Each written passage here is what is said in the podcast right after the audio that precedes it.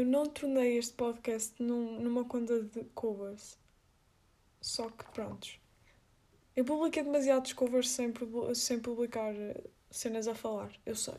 Eu sei, mas estou aqui, de volta. Hum, o que é que eu venho falar hoje? Eu venho falar de um documentário que eu vi no, na Netflix que se chama O Dilema das Redes. Penso que seja um. Eu posso ir ver. Acho que é um documentário mesmo original da Netflix. Deixa-me só ver.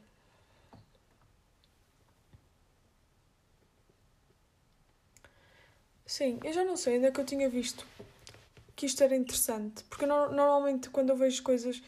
Como eu não gosto de passar muito tempo a ver filmes e séries, eu só vejo mesmo coisas que me recomendam e que eu tenho a certeza que vai ser bom. E não sei onde é que eu tinha ouvido isto há algum tempo, este documentário. E lembrei-me hoje que podia vê-lo. Não me perguntei porquê. E. Epá, tenho uma coisa a dizer que é ridícula e não, não conheço uma pessoa igual a mim neste aspecto que é. O filme tem. O filme, o documentário tem 1 hora e 34 e eu hum, consegui ver tipo meia hora porque senti que tipo, é super interessante e eu quando tiver tempo, entre aspas, tipo, quando eu não tiver mais nada na cabeça, eu sei que tenho de ver aquilo tudo de novo e vê-lo até ao fim. Só que eu só vi meia hora, mas sinto que nesta meia hora já tive muita informação. Mais do que em filmes. Não é que eu tenha visto muitos filmes, porque já disse, não gosto de ver filmes desinteressantes. Mas em meia hora deste documentário já tipo, consegui aprender cenas que Nunca, nunca tinha conseguido aprender tanta informação em tão pouco tempo. Por isso é que também sinto que não fico desiludida por só ter visto meia hora. Pronto, também o que é que isto importa para vocês? Absolutamente nada. Basicamente, a sinopse do filme na Netflix é especialistas em tecnologia e profissionais da área. Está a chover, bué. Fazem um alerta. As redes sociais podem ter um impacto devastador sobre a democracia e a humanidade. Ah, dizer uma coisa. Se vocês. Esperem aí. Se vocês querem ir ver o documentário. Esperem aí, eu, tô, eu tenho de me perder aqui um bocado. Se vocês querem ver o documentário, não aconselho muito a ouvirem este episódio antes de, antes de irem vê-lo, não é? Porque basicamente. Ok, eu só vi meia hora, mas. Eu vou dizer aqui spoilers do filme e seria estranho vocês estarem a ouvir isso antes de verem o documentário. Por isso, se vocês nunca viram, vão lá ver primeiro e depois venham ouvir isto. Se vocês já viram, tudo bem, podem continuar a ouvir. É interessante na mesma, acho eu. Ah, dizer uma coisa que não tem nada a ver. Eu estava aqui no e-mail agora. Adivinhem só, a minha, a minha escola resolveu fazer testes a toda a gente. É só agora. Tipo, acho que hoje eu vou ver os números de hoje. Acho que foram 14 mil infectados e 500 mortos. Ai, 500. Eu acho que isto é um número um bocado absurdo, para ser verdade. Esperem aí. Não quero estar a dizer aqui nenhuma besteira. Mas pronto, as escolas chegaram lá. Ao menos já estão a fazer testes. Ao menos já estão a fazer testes. Está aqui o resumo diário dos números. Ah, dizer-vos também que estou em isolamento e é uma experiência diferente. Não tenho muito mais a adiantar, amigos. É só, só vos queria dizer para quem não sabe. Claro que ninguém sabe, não é? Porque não é uma coisa que se diga, não é? Pronto, Portugal hoje com 14.647 casos de Covid-19 e... Ah, 219 mortes. Onde é que eu fui ver 500, meu? Eh, outra coisa, quanto a isto do corona, juro que eu não gosto nada. Mesmo eu tenho ouvido outros, outros podcasts e o assunto é sempre o mesmo, hoje em dia, que é corona. E, e sim, eu não vou falar muito disto porque já andamos todos fartos, mas no outro dia acho que estava a falar com uma amiga e hoje, coincidentemente, vi um artigo sobre isso que era, já não sei quem é que estava a dizer, por causa de fechar as escolas. Olha, até vos vou ler. Deixem ver quem é que escreveu isto.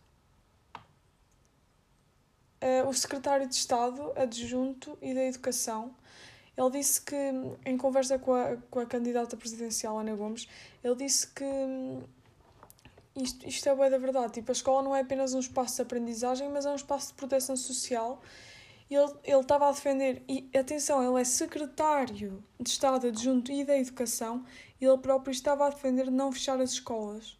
Porque, e, e depois ele disse isto, esta frase, que foi: há crianças que não comem quando a escola está fechada. E isto fez-me mesmo pensar, porque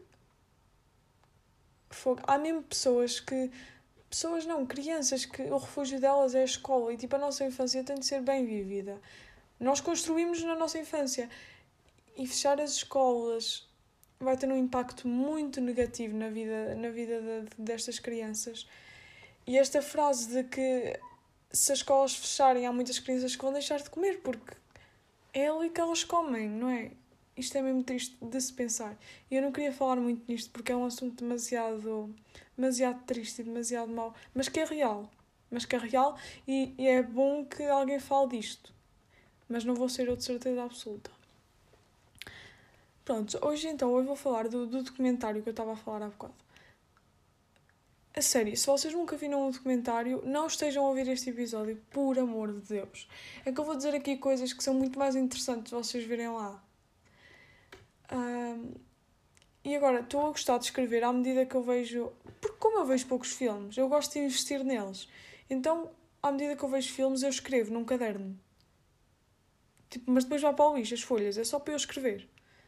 E para eu, tipo, encadear ideias porque eu distraio-me com alguma facilidade agora. E então, se eu escrever, sei sempre a todos os segundos o que é que se passou.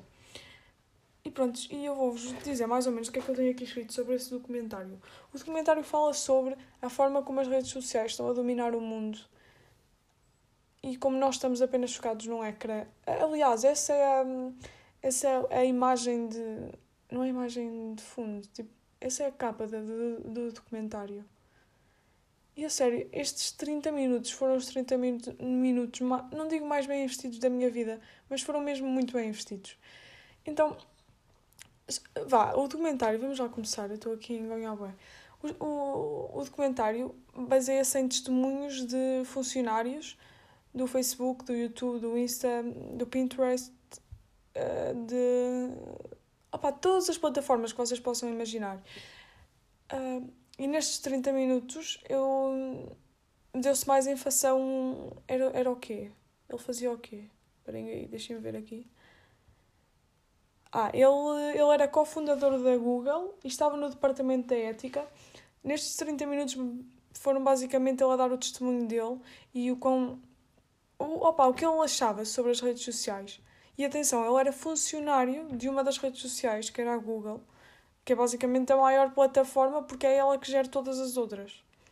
Por exemplo, quando vocês tentam registrar-se no Insta, vocês podem fazer o registro pelo Google, pelo Google. Ou seja, a Google é tipo a cabeça da internet hoje em dia.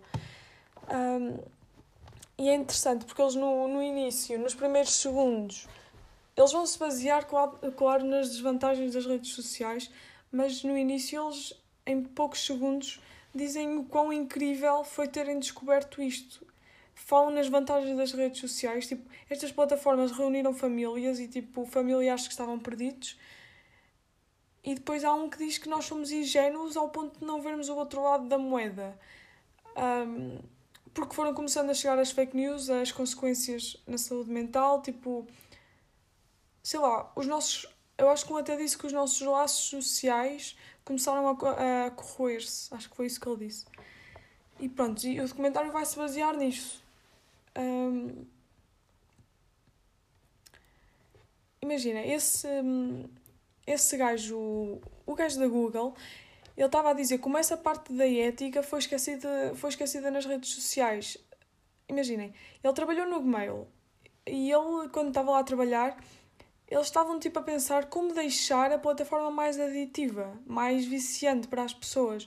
Tipo, que cor é que eu devo pôr naquela caixa de texto para as pessoas tipo, irem lá clicar? E uma coisa simples como o Gmail, que hoje em dia nem é assim tão usado, não é? Mas como deixar as redes sociais mais viciantes? E ele, ele chegou a um ponto que ele começou a ficar esgotado porque ele, enquanto trabalhador do departamento de ética, ele tinha de zelar pela. Tipo, ele começou a perceber que eh, os criadores disto tudo, em vez de. Ok, eles, eles ganham muito em, em deixar a plataforma mais viciante, mas ele começou a reparar que era, já estava a ficar demasiado viciante e ninguém se estava a preocupar com as pessoas que estavam a consumir. Porque supostamente as plataformas são máquinas de dinheiro para quem lá trabalha, não é? E ele disse que a um certo ponto ele. Eu estou a ir mesmo ao pormenor porque eu só vi meia hora. E sinto que eu tenho de dizer tudo porque foi tudo mesmo interessante. E a um dado momento ele, ele ficou esgotado porque ele trabalhava no departamento de ética. Pensa em uma pessoa que trabalha para isso e estar aí contra os, os seus princípios. Quer dizer, ele estava a deixar a plataforma mais aditiva. E ele, a certo ponto, ele criou tipo uma apresentação, acho eu. Ele criou uma apresentação onde falava dessas coisas todas. Tipo, do quão estúpido era estarem a fazer a plataforma cada vez mais aditiva e os impactos que isso ia ter em, nos consumidores. Um, e diz que isso, tipo, naquele dia em que ele fez, em que ele enviou a apresentação para os seus colegas e para o mundo, aquilo teve um impacto muito grande e de certa forma ele sentiu que aquilo foi tipo uma revolução, mas depois ele disse, tipo, o que é que aconteceu depois disso? Absolutamente nada. As plataformas trabalharam ainda para serem, para serem ainda mais viciantes. Um, e depois eles, eles iam começar a, depois a falar na na publicidade, imagina, nós às vezes pensamos que o Facebook e o, o Google. Uh, é a Google ou o Google? Esperem aí, deixem-me pesquisar. Por acaso não sei.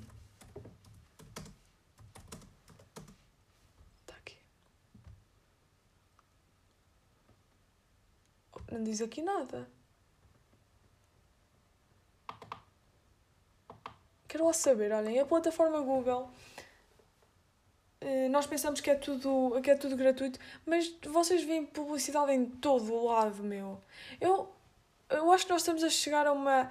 Juro, eu sinto bué que, que a minha geração, do meu ano, por exemplo, está a viver bué esta cena.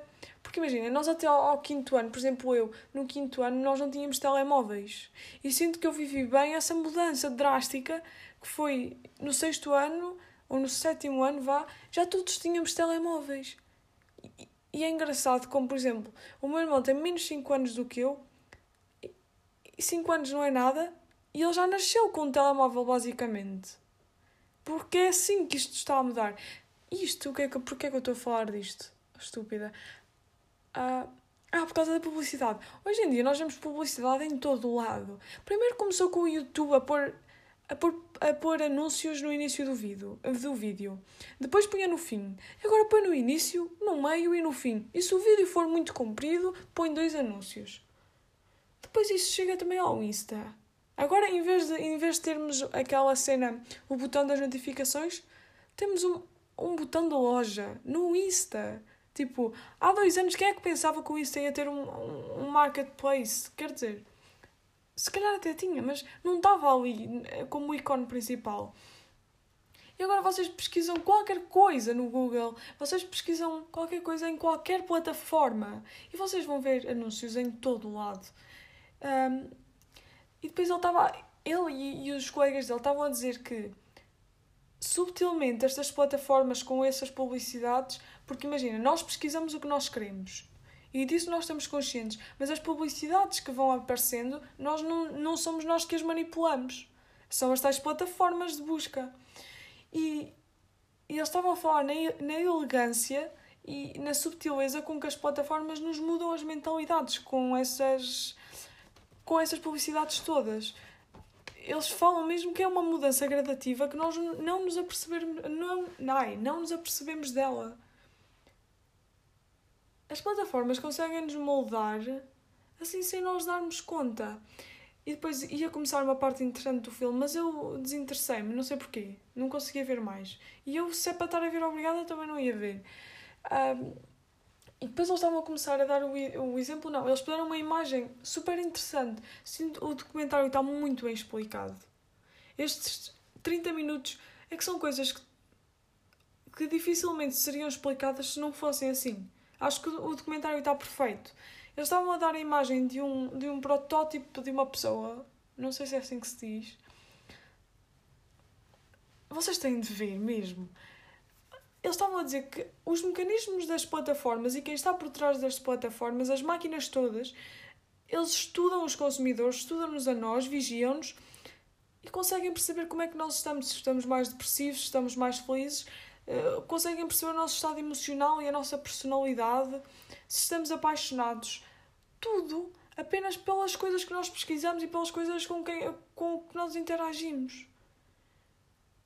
É bem estranho se nós pensarmos que há mecanismos atrás do nosso telemóvel a vigiar-nos para nos oferecer sempre mais e mais e cenas mais viciantes. Tipo, aquela parte dos recomendados nas. Agora aparece em todo lado, sim. Tipo, recomendado para si. Não sei onde é que isso aparece. Não sei se é no YouTube ou no Spotify. Não, mas, por exemplo, mesmo no Insta, acho que, acho que no feed aparece qualquer coisa tipo. Qualquer coisa que possas gostar ou qualquer coisa. Pronto, isso é mais uma cena de que eles estão sempre, literalmente. Quando eu digo eles, não são pessoas. Tipo, não há pessoas responsáveis por nos vigiar. Há mecanismos que o fazem sozinho, não é? Sozinhos.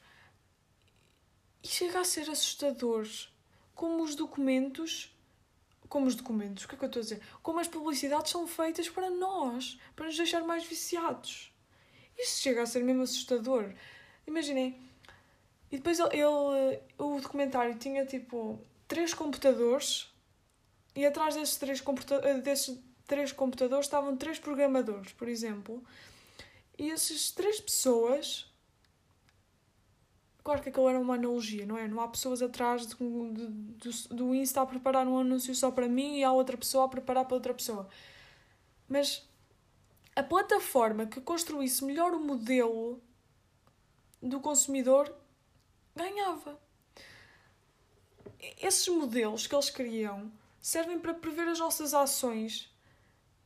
E é isso, o melhor modelo, tipo, a melhor plataforma ganha, porque imagina, vocês passam mais tempo na rede social onde se sentem mais aditivos, não é assim que se diz?